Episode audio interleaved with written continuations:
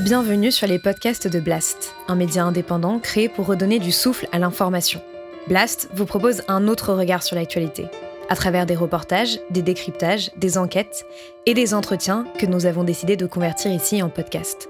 Notre ambition Devenir votre média de référence et ainsi peser dans la bataille de l'information qui s'annonce et qui sera décisive. Les podcasts de Blast L'économie avec Salomé Saké.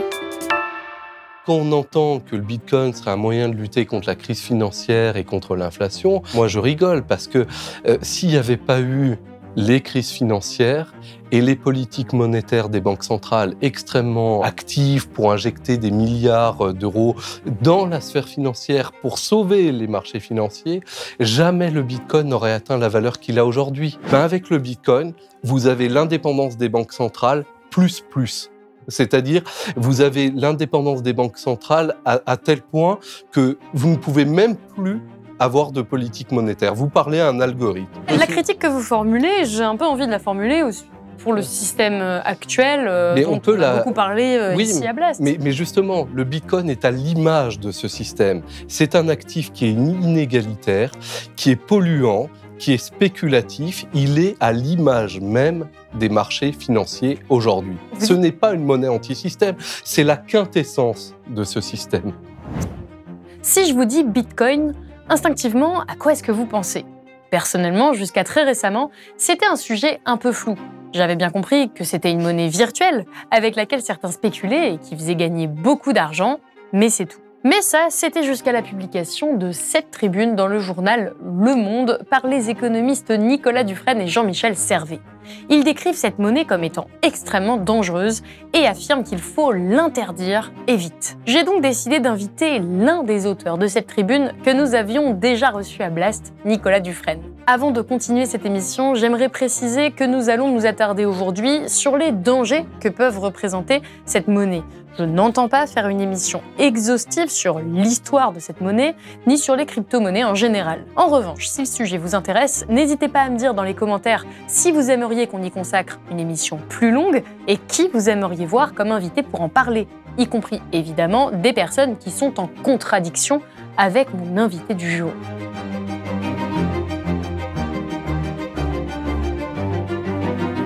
Nicolas Dufresne, bonjour. Bonjour Salomé. Alors vous êtes économiste, haut fonctionnaire et directeur de l'Institut Rousseau. Vous êtes spécialiste de la création monétaire.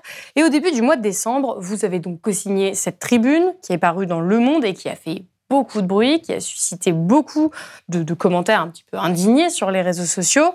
Parce que vous avez une position assez originale sur le sujet à propos du Bitcoin, vous pensez qu'il faut l'interdire. Mais avant que vous nous expliquiez pourquoi il faudrait l'interdire selon vous, j'aimerais qu'on explique en quelques phrases à ceux qui nous regardent ce que c'est que le Bitcoin. Parce que moi, ce que j'ai compris, c'est que c'était une monnaie virtuelle qui avait été créée en 2009, la première crypto-monnaie, parce que maintenant, il y a beaucoup d'autres crypto-monnaies. Ça sert initialement à réaliser des paiements en ligne sans aucun intermédiaire. Le Bitcoin n'a donc pas d'existence physique, il ne dépend d'aucune banque centrale, contrairement à notre monnaie, l'euro par exemple. L'avantage avec cette monnaie, c'est qu'on ne peut pas l'éteindre. Son système est basé sur un réseau, ce qu'on appelle la fameuse blockchain, qui est alimenté par une dizaine de milliers d'ordinateurs à travers la planète. Alors la blockchain, si j'ai bien compris, c'est un espèce de livre de compte géant et qu'on dit inviolable, dans lequel est répertorié l'historique de toutes les transactions qui sont effectuées. Déjà, est-ce que vous êtes d'accord avec cette définition que je viens de donner? Oui, alors euh, c'est une bonne définition avec peut-être euh, un point sur lequel on, pourrait euh, déjà introduire le débat. Est-ce une monnaie? On avez dit c'est une crypto-monnaie. Aujourd'hui, la loi en France, notamment depuis la loi Pacte qui a été votée en 2019, dit que tous ces, toutes ces crypto-monnaies sont en fait des crypto-actifs et ne sont pas des monnaies. Justement, la monnaie, c'est quelque chose qui est défini en droit national. On a un article qui dit la monnaie de la France est l'euro. Donc, euh, une monnaie, ne, euh, il y a une dimension souveraine qui manque évidemment complètement au Bitcoin. Et donc, aujourd'hui, c'est plutôt euh, un actif. Qu'est-ce que vous entendez par actif? Eh bien, c'est euh, un titre euh, de propriété, un titre financier euh, qui s'achète, qui se vend et qui fondamentalement ne sert pas aujourd'hui, ne remplit pas vraiment les fonctions d'une monnaie. vous disiez que ça servait à faire des paiements en ligne. Certes, c'est ce qui est marqué quand on cherche la définition du Bitcoin sur Internet. Très, très à la marge. Très, très à la marge. Euh, aujourd'hui, des experts comme Chain Analysis, qui sont en fait des, des, spécialistes de, de, de, la blockchain, justement, disent eux-mêmes que 98,7% des transactions euh, en Bitcoin ont un motif de spéculation et non pas un motif de transaction. Donc, les transactions, c'est moins euh, de 1,5% et encore euh, euh, voilà. Donc après 12 ans 13 ans maintenant d'existence du Bitcoin, puisque le livre blanc de Sato, du mystérieux Satoshi Nakamoto date de 2008. Qui est le créateur euh, du Bitcoin, qui, est le, créateur, voilà, créateur présumé. En effet, personne ne connaît son identité de cette personne ou de ces personnes hein, qui apparemment, quand on lit le livre blanc, avait quand même une connaissance très approfondie des marchés financiers et des paiements sur les, les marchés financiers. En fait, dans leur livre blanc, le point qui est posé, le point central, c'est la question des intermédiaires. Et en effet, la blockchain permet de se passer d'intermédiaires et d'avoir un registre de validation infalsifiable qui euh, passe par euh, des, des, opérations de calcul, en fait. Et si vous voulez, la blockchain, c'est ça, euh, le Bitcoin, c'est ça. C'est toutes les 10 minutes, un nouveau bloc est miné et donc il y a une récompense pour la personne qui a, pour l'ordinateur finalement qui a, qui a miné ce, ce, ce bloc. C'est un concept qui peut être un peu compliqué à comprendre. En tout cas, moi, la première fois qu'on m'a parlé de Bitcoin, j'ai pas mm. tout de suite euh, bien saisi ce que mm. c'était pour que les gens comprennent bien. C'est que c'est différent de quand vous vous allez payer, euh, par exemple, avec votre carte bancaire quelque chose euh, dans un magasin. Vous voulez donner de l'argent au magasin et en fait, vous donnez pas directement de l'argent. Vous, vous demandez à votre banque de bien affirmer que vous avez de cet argent-là et donc de valider le paiement. Et donc, quand on parle de Bitcoin et d'absence d'intermédiaire, mais en fait, c'est effectivement cette absence finalement de, voilà. de banque au sens traditionnel tel qu'on les connaît. Absolument. Donc, c'est un système qui permet et qui, du coup, euh, il faut bien séparer, attention, la blockchain et le Bitcoin. Le, le, le vrai mérite du Bitcoin, c'est d'avoir permis la blockchain et d'avoir permis le développement des technologies blockchain. Aujourd'hui, il y a des milliers de blockchains qui n'utilisent pas le Bitcoin, qui n'ont même pas une vocation monétaire. Vous avez des blockchains qui permettent de, faire des transferts de titres de propriété, euh, d'organiser des votes, euh, de faire euh, ce qu'on appelle des smart contracts, des contrats intelligents où dès lors qu'un certain nombre de paramètres sont validés, la transaction se fait. Et donc finalement, on, pourrait dire quelque part que la création a échappé au créateur et que finalement la blockchain peut être aujourd'hui utilisée, c'est très bien dans toute une série, voilà, dans toute une série de domaines, euh, et n'a plus aucun intérêt à être dans le domaine euh, monétaire, sauf pour euh, promouvoir une monnaie. Et là, on rentre dans quelque chose, dans un débat qui est totalement différent. C'est est-ce que le Bitcoin est quelque chose qu'il faut promouvoir sur le plan monétaire et dont l'insertion dans le système monétaire représente une plus-value? Et c'est pour ça qu'avec Jean-Michel Servet, on a écrit cette tribune. Et c'est là qu'on dit non. Attention, euh, voilà. On va y revenir un peu plus en détail, mais parce que encore une fois, si on, se met dans cette position de novice sur le Bitcoin, on a l'impression que c'est un petit peu la ruée vers l'or et que mhm. c'est un peu le bon plan. Parce que à chaque fois, moi, que je suis allée sur des sites de Bitcoin, il y avait que des personnes qui disaient qu'ils avaient fait fortune en achetant du Bitcoin qui ne cesse de prendre de la valeur. Et on a, déjà, on a envie de se dire déjà pourquoi pas moi, puisque ça a l'air quand même d'être un moyen assez facile de faire de l'argent. Et vous, vous dites, mais non, mais cette spéculation est un problème euh, énorme avec cette monnaie. Pourquoi est-ce que c'est un souci? Parce que la spéculation, on la retrouve déjà sur les marchés financiers. C'est pas nouveau. Donc pourquoi est-ce que le Bitcoin, c'est un problème cette alors, spéculation? alors déjà, euh, ce qu'il faut dire, c'est que euh, effectivement, vous avez des personnes qui se sont enrichies avec le Bitcoin, notamment des personnes qui étaient euh, au courant de, de, de, ce développement depuis de nombreuses années, depuis l'explosion en 2013, qui commence doucement à partir de, de 2013. mais vous avez remarqué qu'il y a des vagues euh, de, de, montée de la valeur du Bitcoin, puis ça redescend très fortement, puis ça remonte. Euh, Donc voilà. elle est instable. Donc elle est complètement euh, instable. C'est pas un problème en soi. Il y a beaucoup d'autres actifs sur les marchés financiers qui sont instables. Mais ce que je veux dire par là, c'est que vous avez des personnes qui ont gagné de l'argent et vous avez aussi beaucoup de personnes qui en ont énormément perdu.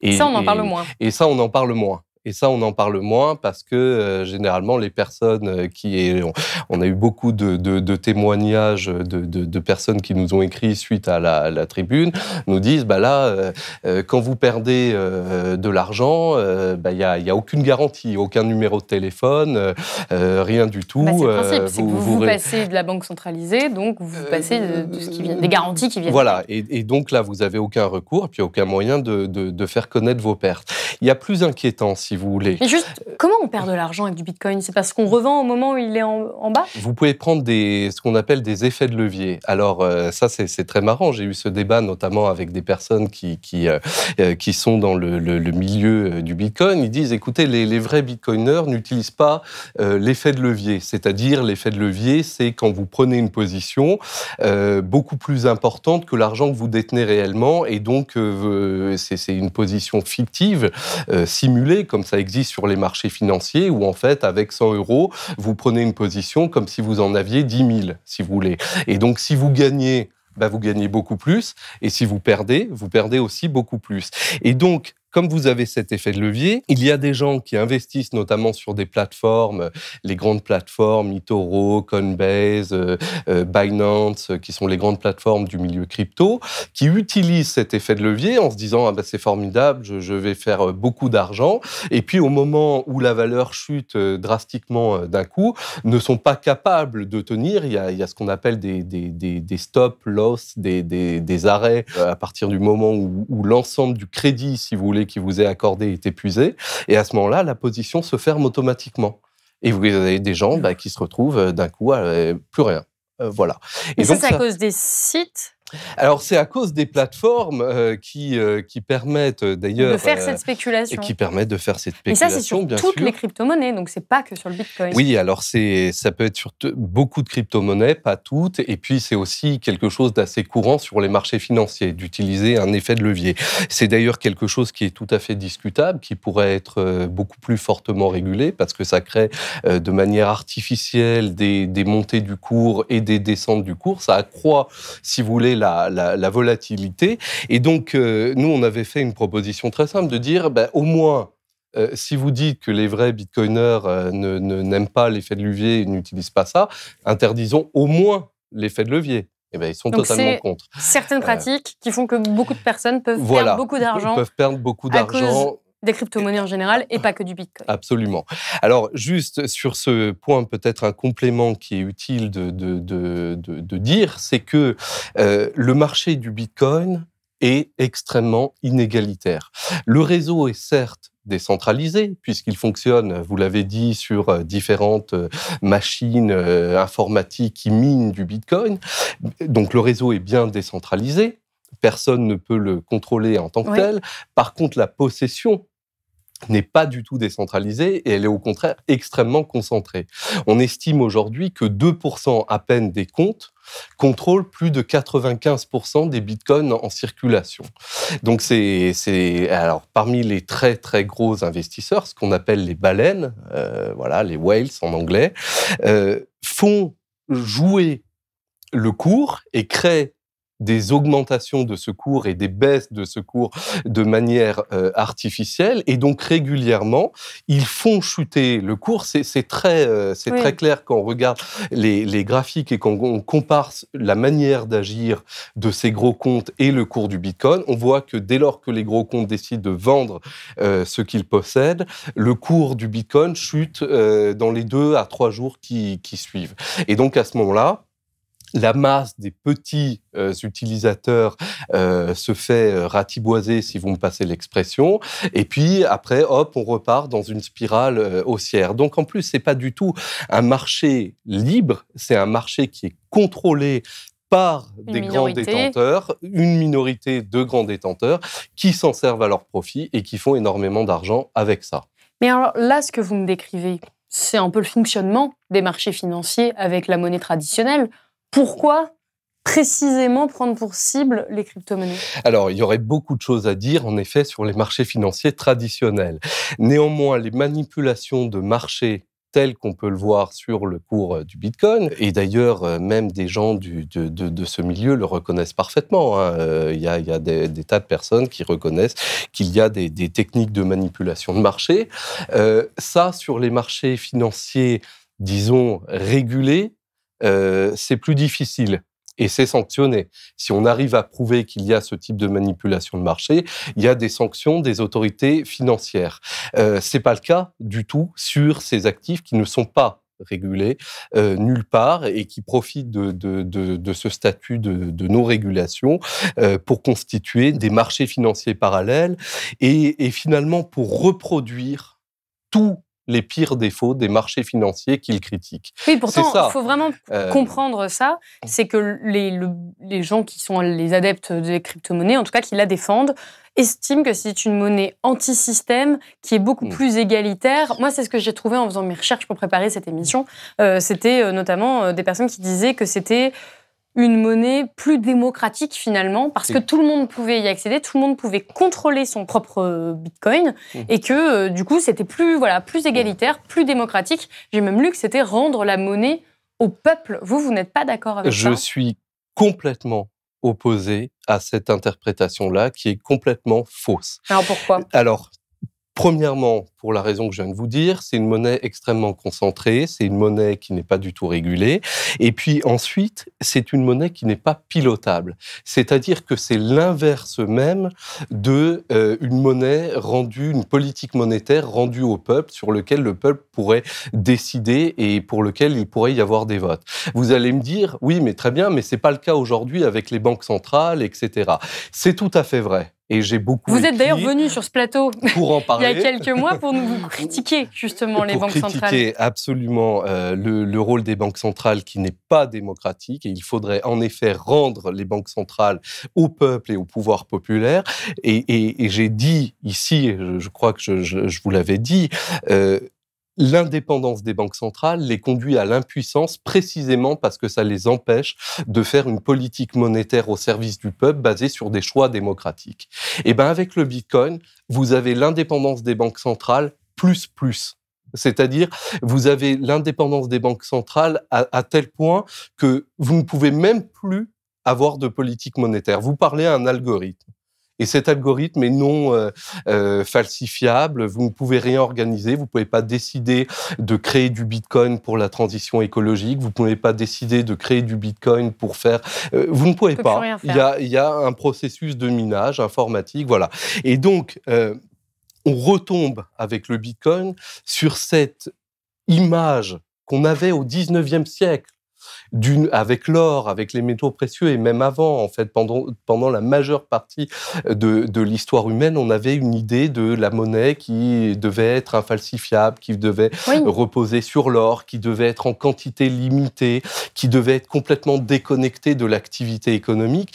Et c'est justement contre ces lubies-là que s'est bâti tout le système euh, monétaire moderne. Et c'est pour échapper euh, à, cette contrainte, à la contrainte que faisaient poser des, des monnaies limitées euh, comme l'or et, et, l'argent, qu'on a progressivement développé les systèmes de crédit, les systèmes de dette, etc. Mais justement, vous faites la comparaison avec l'or, elle est très souvent faite avec le Bitcoin, c'est que le Bitcoin a une fin. Il n'y a, a, pas une quantité infinie de Bitcoin, contrairement aux monnaies euh, étatiques, aux monnaies euh, nationales, à la mhm. monnaie européenne, où on, peut créer des billets. Mhm.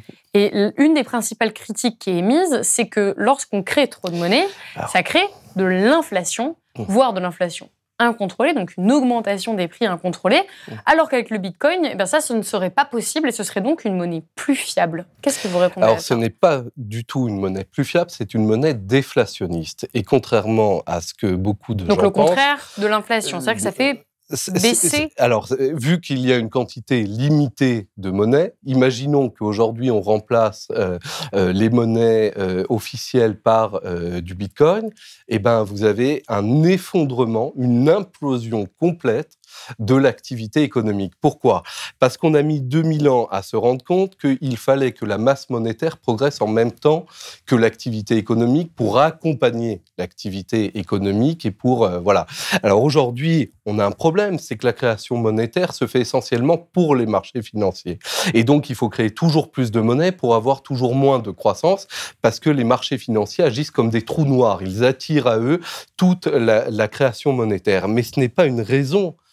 Au contraire, pour en revenir à des monnaies déflationnistes, limitées et euh, qui ne provoqueraient rien d'autre que euh, un effondrement. C'est pour ça qu'on un commence effondrement. la- Pour vous, les crypto-monnaies, ça va provoquer. Si elles Non. sont généralisées, Si- ça peut provoquer si un. les crypto-monnaies remplaçaient les monnaies officielles et euh, qu'on remplaçait toutes les monnaies officielles par le Bitcoin et ces 21 millions d'unités qui peuvent être euh, minées, hein, c'est pour ça, c'est limité à 21 millions Mais après, il y a les d'autres crypto-monnaies. On va vous dire. euh, Alors oui, mais alors oui. ça, c'est la concurrence des monnaies. On en reparlera après, si vous voulez bien. Mais en tout cas, si on restait déjà sur les 21 millions d'unités du Bitcoin, effectivement, on aurait une restriction incroyable, euh, impensable de la masse monétaire, et donc plus aucun échange ne serait possible. Euh, on aurait euh, un effondrement du coup de, de, de l'activité économique. Je vous le répète, la masse monétaire doit progresser en même temps que l'activité économique. Le drame aujourd'hui, c'est qu'elle progresse pour alimenter les marchés financiers et non pas pour alimenter, là, par exemple, financer la transition écologique, lutter contre les inégalités, etc. Quand, vous, c'est euh, à l'opposé d'un objectif social et c'est- démocratique. en c'est fait. complètement à l'opposé d'un objectif social et démocratique. Si vous voulez, euh, on commence la tribune justement avec, euh, avec Jean-Michel Servet, cette tribune qu'on a publiée dans, dans Le Monde, en rappelant un épisode de, euh, de l'histoire monétaire américaine où en, en 1873, euh, il y a eu une loi qui a restreint la, création monétaire en, euh, en évinçant l'argent pour ne laisser que l'or. Voilà. Et donc, euh, Donc, oui, on pourrait y a eu un faire le grand débat. parallèle avec, Voilà, aujourd'hui, avec le exactement. Bitcoin à la place de l'or.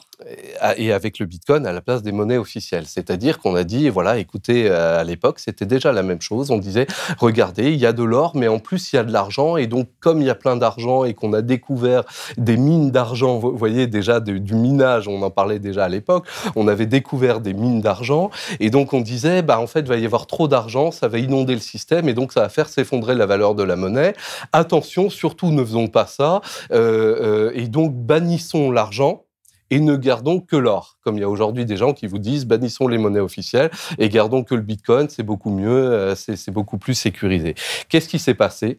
La masse monétaire s'est effondrée et on est parti dans 25 ans de dépression économique aux, États-Unis, d'effondrement, d'effondrement de la valeur. Des biens, de, de l'activité, de l'activité notamment agricole, parce que dans, le, euh, dans les États-Unis agricoles, on utilisait beaucoup les pièces d'argent, donc euh, euh, ça a créé aussi localement des, des, des, des problèmes d'approvisionnement en, en nourriture. Donc euh, voilà, ne, ne, ne retombons pas euh, dans, dans ce piège-là. Et, et d'ailleurs, euh, j'an- j'anticipe sur ce que vous avez introduit, il y a beaucoup de cryptoactifs, c'est vrai. Aujourd'hui, il y en a 11 000 des cryptoactifs dans le... On en, et c'est quoi C'est des copies du Bitcoin? alors, non, pas vraiment. Et d'ailleurs, il faut faire attention parce que il y a des crypto actifs qui n'ont aucune prétention à devenir des monnaies et qui sont simplement euh, ce qu'on appelle parfois des utility tokens, c'est-à-dire des jetons d'utilité qui servent à rendre un service. Et ces euh, crypto-actifs-là, moi, nous, on n'a aucun problème avec eux. S'ils sont bien régulés et qu'ils peuvent, par exemple, financer de l'innovation, ce qu'on appelle les, les, les, ICO, les Initial Coin Offering, où euh, une boîte euh, innovante euh, émet un jeton qui est vendu sur le marché pour se financer et financer son innovation. Bon, pourquoi pas Si c'est bien régulé, il n'y a aucun problème. Vous avez des jetons qui permettent de faire des smart contracts, on l'expliquait tout à l'heure. Donc, tous, parmi ces 11 000 euh, euh, cryptoactifs qui existent et peut-être même encore davantage aujourd'hui, il y en a des tas euh, qui ne posent pas de problème, qui ont un objet bien particulier, bien précis. Donc là, le problème, c'est quand elles se substituent ou qu'elles ont pour ambition de se substituer à la monnaie. Pour Exactement. Vous, ça, voilà. C'est quand vous avez des cryptoactifs qui prétendent être des monnaies globales qui viendront remplacer les systèmes financiers euh, euh, actuels, alors qu'il faudrait les réformer, mais d'une autre manière, d'une autre manière, en démocratisant les banques centrales, en faisant de la création monétaire ciblée et démocratique, mais pas en retournant dans le passé, à l'époque de la concurrence des monnaies, où euh, différentes monnaies étaient créées par différentes institutions, rentraient en collision les unes avec les autres, créer des problèmes de, sur les marchés financiers, créer des problèmes de double, de triple ou de quadruple comptabilité, parce que quand vous avez plusieurs monnaies, vous devez passer de l'une à l'autre, vous devez faire des taux de change, des calculs, vous rendez tout plus compliqué. Euh, donc tout ça euh, n'est pas, n'est pas euh, souhaitable. Et si, comme on l'entend parfois, le Bitcoin est une réserve de valeur, ben mmh. dans ce cas-là, très bien, c'est comme l'or. C'est comme l'or. Oui. Et donc, dans ce cas-là, on, on dit c'est un actif, comme l'or, et on interdit les paiements en euh, Bitcoin. Moi, ça me va. Dans ce cas-là, euh, laissons le Bitcoin et on dit, bah voilà, si vous avez envie d'investir dedans, bah investissez dedans. Si vous avez l'impression que ça va sauvegarder la valeur de vos économies, bon bah très bien, faites-le. comme d'autres investissent dans les marchés financiers ou dans l'immobilier, mais ne touchez pas au système de paiement, ne touchez pas. Euh, Et pour vous, c'est ça aujourd'hui? Qu'est-ce qui vous fait penser que ça pourrait remplacer la création monétaire? Eh bien, parce que vous avez des États qui commencent, euh, comme le Salvador, qui commencent à reconnaître le Bitcoin comme monnaie légale. Et d'ailleurs, euh, cela pose des, problèmes euh, euh, considérables à la population. Vous avez des tas de gens qui n'ont pas du tout envie d'accepter du Bitcoin.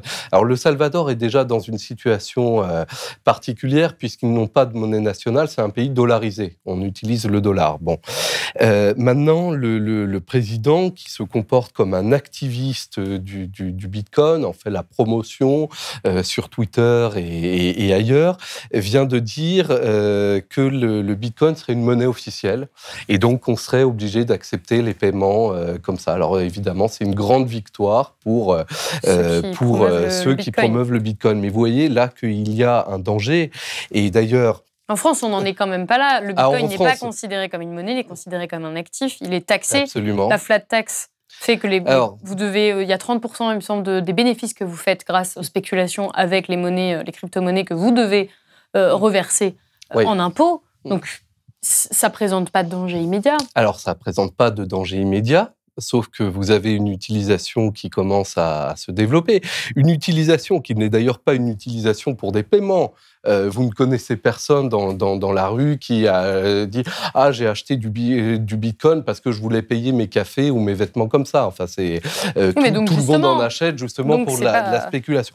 Donc pour l'instant on n'en est pas un usage monétaire en France en tout cas, mais euh, au Japon au Salvador, il commence à y avoir, au Salvador, c'est ça y est, on a passé le, le, le cap. cap. et dans d'autres pays, et il commence à y avoir des pressions. Et il y a un lobby international, vous voyez, maintenant ça fait plus de 1000 milliards d'euros, qui commence à euh, vraiment... Euh, à demander à ce que le Bitcoin soit reconnu partout euh, comme une monnaie euh, officielle. Parce que euh, ces gens-là, ils ont un intérêt. Vous comprenez bien que plus il y a d'utilisateurs et plus euh, le cours du Bitcoin va monter. Et donc, euh, il y a des enjeux de richesse euh, énormes derrière. Sauf donc que ça, ça, pour vous, c'est vraiment l'incarnation de l'ultralibéralisme. C'est l'incarnation de l'ultralibéralisme, c'est-à-dire une monnaie qui est déconnectée de toute euh, possibilité de délibération démocratique, qui est déconnectée de toute souveraineté nationale, qui est spéculative, qui est concentré dans les mains d'un groupe extrêmement restreint de personnes. Vous direz, c'est un peu pareil dans le, le, système économique en général. Et, et encore une fois... Mais c'est ça il y a la critique que vous formulez, j'ai un peu envie de la formuler pour le système euh, actuel euh, mais dont on, peut a beaucoup parlé euh, ici à Blast. Mais, mais, justement, le Bitcoin est à l'image de ce système. C'est un actif qui est inégalitaire, qui est polluant, qui est spéculatif. Il est à l'image même des marchés financiers aujourd'hui. Ce n'est pas une monnaie anti-système, c'est la quintessence de ce système. C'est la quintessence de ce que peut produire de pire ce système euh, ultra euh, financiarisé, ultra libéralisé. Et, euh, Vous dites c'est polluant. J'aimerais revenir sur, sur cet aspect. Très polluant. on non, on en parle finalement peu de cet aspect-là du, Bitcoin et des crypto-monnaies, c'est que selon vous, c'est une monnaie qui n'est pas du tout écologique. Vous l'avez souligné dans cette tribune. Absolument. Alors c'est pas c'est pas euh, tout euh, toutes les crypto-actifs ou tous les crypto-actifs. Le Bitcoin, on va rester sur le Bitcoin. Voilà, c'est le Bitcoin parce que vous avez un, processus de, de, de minage euh, qui nécessite, euh, je le disais brièvement tout à l'heure, qui nécessite que toutes les 10 minutes, euh, un bloc soit miné par l'ordinateur qui aura été le plus rapide à résoudre une série de calculs totalement inutiles.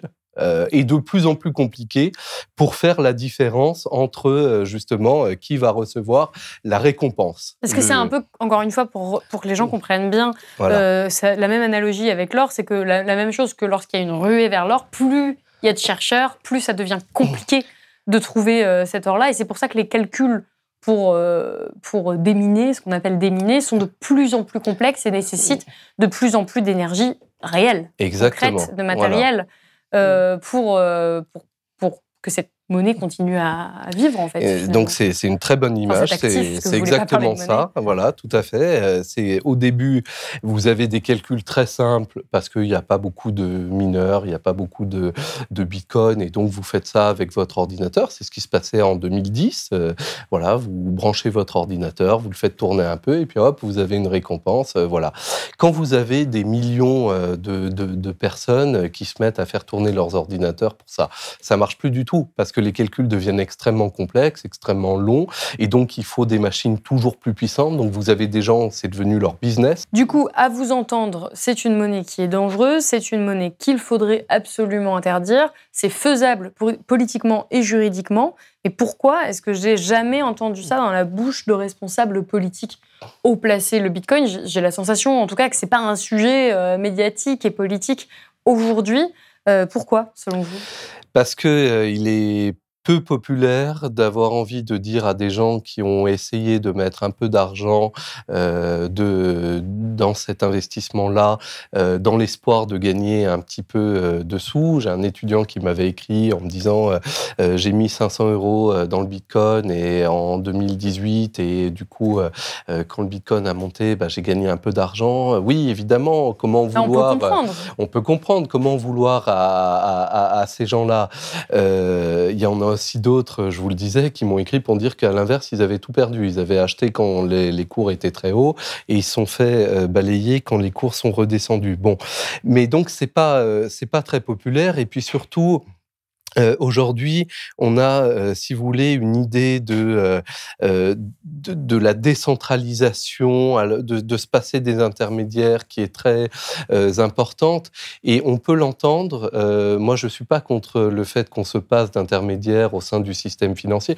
D'ailleurs, je voudrais quand même dire que les, les cryptoactifs ont fait bouger le système financier international, notamment sur la question des paiements internationaux. Ça, c'est à mettre à leur crédit parce que auparavant, les les, processus étaient très longs, très chers, et euh, les crypto-actifs ont permis justement euh, de, de euh, notamment par exemple le Ripple, ont permis de, de faciliter ces transferts-là. Donc ça, c'est bien. Et vous, ce que vous dites, c'est que la critique des banques centrales et des intermédiaires elle est légitime, mais là, le Bitcoin et les crypto-monnaies ne sont pas la réponse. Ils ne sont pas la réponse, c'est un retour en arrière. Il y a des risques très importants euh, de dangerosité pour le système financier. C'était ma dernière question, justement, sur euh, la, crise financière et économique potentielle qui va arriver, mmh. dont on a aussi déjà parlé euh, sur Blast. Il y a certaines personnes qui disent, ben, en fait, moi, je mets mon argent dans le Bitcoin parce que quand tout va s'effondrer, eh bien moi, mon argent vaudra encore quelque chose parce que c'est une valeur sûre. Est-ce que vous, vous pensez que c'est plutôt la crise financière pourrait plutôt venir des crypto-monnaies Non, les, crypto-monnaies ne représentent pas à ce jour une, capitalisation euh, suffisante pour, provoquer, une crise euh, financière majeure. Ça pourrait le devenir. Euh, on a déjà aujourd'hui plus de 1000 milliards de dollars sur les cryptos, c'est pas rien. et donc, si ça continue de progresser, ça pourrait être un, vecteur. Mais encore une fois, il faut distinguer entre les crypto-actifs. Mais ce qui est la question qu'il faut réellement se poser, c'est quelle est la plus-value pour le système monétaire et financier? Elle n'existe pas. Ça ne permet pas des paiements euh, plus rapides si on met de côté les paiements internationaux.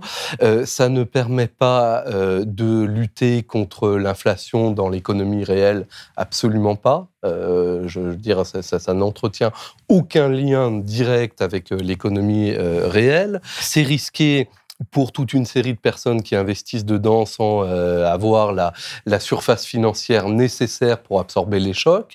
Et puis, euh, euh, si vous voulez, quand on entend que le Bitcoin serait un moyen de lutter contre la crise financière et contre l'inflation, en fait, moi, je, je rigole parce que s'il n'y avait pas eu les crises financières et les politiques monétaires des banques centrales extrêmement actives pour injecter des milliards d'euros dans la sphère financière pour sauver les marchés financiers, jamais le Bitcoin n'aurait atteint la valeur qu'il a aujourd'hui.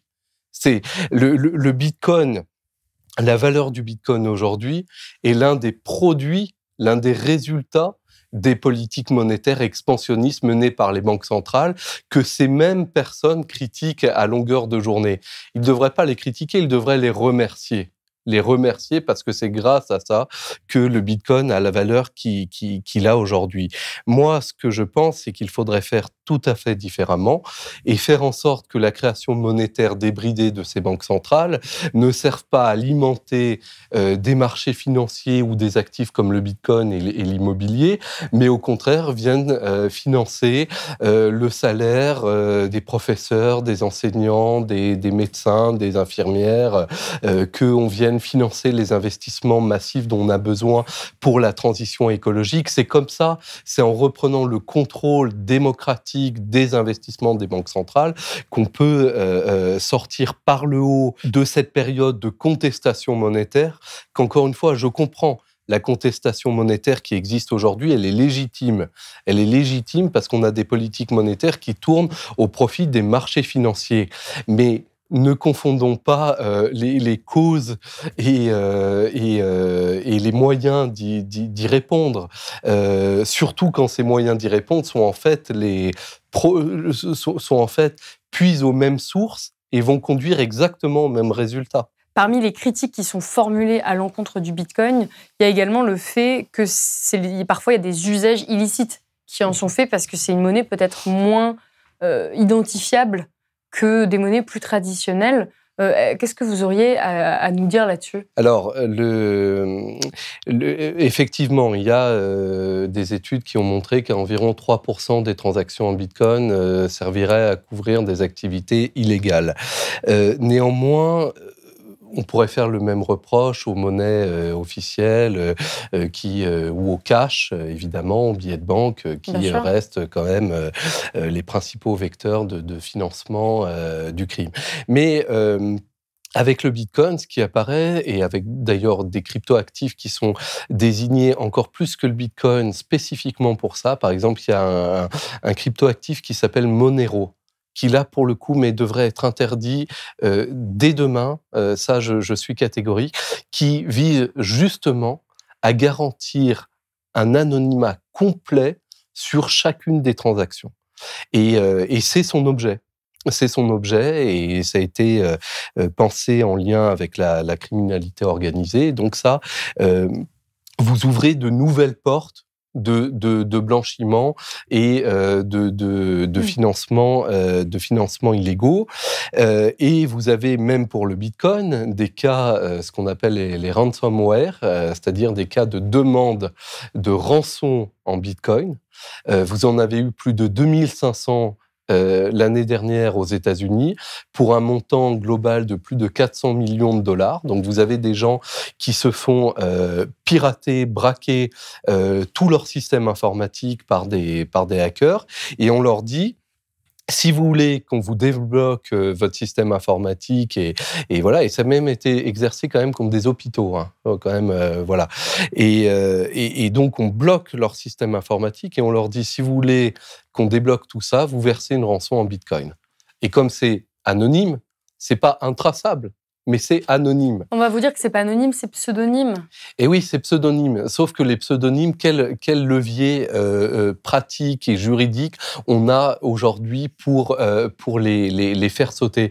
Voyez on bien, peut pas remonter? Eh ben, vous, vous voyez bien qu'on n'y arrive déjà pas avec les Pandora Papers, avec les mouvements dans des banques qui sont pourtant surveillés et régulés. Comment on y arriverait avec des, des, des cryptoactifs comme le Bitcoin ou plus encore avec Monero et d'autres qui sont complètement pensés pour être intraçable, euh, introuvable, euh, introuvable et, et, et, complètement anonyme. Donc en fait, si vous voulez, euh, c'est pas que euh, les crypto-monnaies vont faire s'envoler le, le, crime, c'est que au lieu de d'essayer de réguler davantage notre système financier, on ouvre de nouvelles possibilités d'avoir des échappatoires comme ça. Et ben ça, c'est pas ce qu'il faut faire aujourd'hui, confronté aux défis auxquels on est. Mais écoutez, c'est la fin de cette émission. Merci, beaucoup. Merci beaucoup, Nicolas Dufresne, d'avoir été avec nous. Merci, Salomé.